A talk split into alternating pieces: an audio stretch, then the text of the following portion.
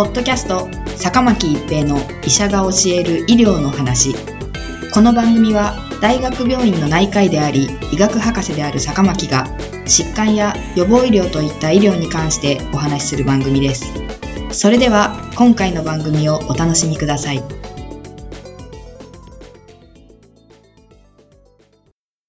皆さんこんにちは、坂巻一平です。ポッドキャスト、坂巻一平の医者が教える医療の話。今回はインフルエンザです。新型コロナウイルス感染症の流行が始まった2019-2020シーズン以降、日本国内ではインフルエンザの報告数が激減しています。推計で1000万人を超える感染者が毎年感染していたインフルエンザも新型コロナウイルス感染症の流行が始まった2019-2020シーズンから減少し、2020-2021シーズン以降は感染者が極めて少ない状態で推移しています。基本的には新型コロナウイルス感染症に対する感染対策を実施したことが同じく接触感染、飛沫感染で伝播するインフルエンザを減らすことにつながったと考えられていますが、それ以外にも海外に旅行する人が極端に減り、海外から持ち込まれる機会が減ったことなども関係していると思われます。また、一つのウイルスが大流行すると他のウイルスは流行することができないという説もあります。一方、世界の状況を見てみると、コロナウイルスの流行後に激減していたインフルエンザがやや増加してきている兆候が見て取れます。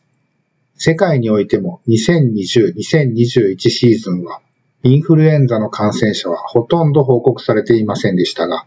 2021-2022シーズンは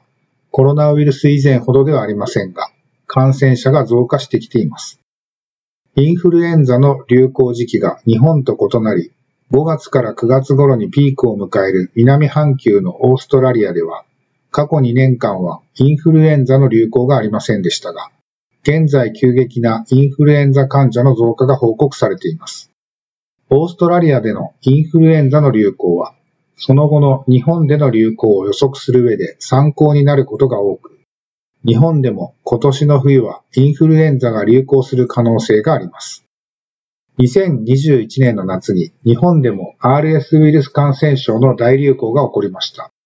その理由として2020年に RS ウイルスが流行しなかったことで RS ウイルスに免疫を持つ人が減っていたことが挙げられます。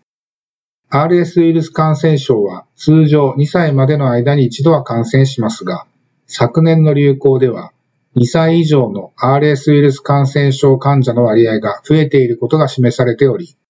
新型コロナウイルス感染症流行中に RS ウイルスに免疫を持たない子供が増え、2021年シーズンの大流行につながったと考えられています。日本では2019、2020、2020、2021、2021、2022という3つのシーズンでインフルエンザの大きな流行が見られませんでした。つまり3年間にわたりインフルエンザに対する免疫を持たない人が増え続けていることになります。次にインフルエンザが流行する際は、これまでのシーズンを大きく上回る大流行になる可能性があります。季節性インフルエンザに関しては、ワクチンに感染予防効果、重症予防効果があることが分かっています。今シーズンのインフルエンザワクチン接種は10月頃からとなりますが、特に重症化するリスクの高い高齢者の方、妊婦さん、ステロイドなどの薬を飲んで免疫が弱っている方などは、インフルエンザワクチンを接種することが強く推奨されています。収束に向かっているように見える新型コロナウイルスですが、まだまだ油断はできず、インフルエンザとの同時流行となれば医療機関の負荷にもつながります。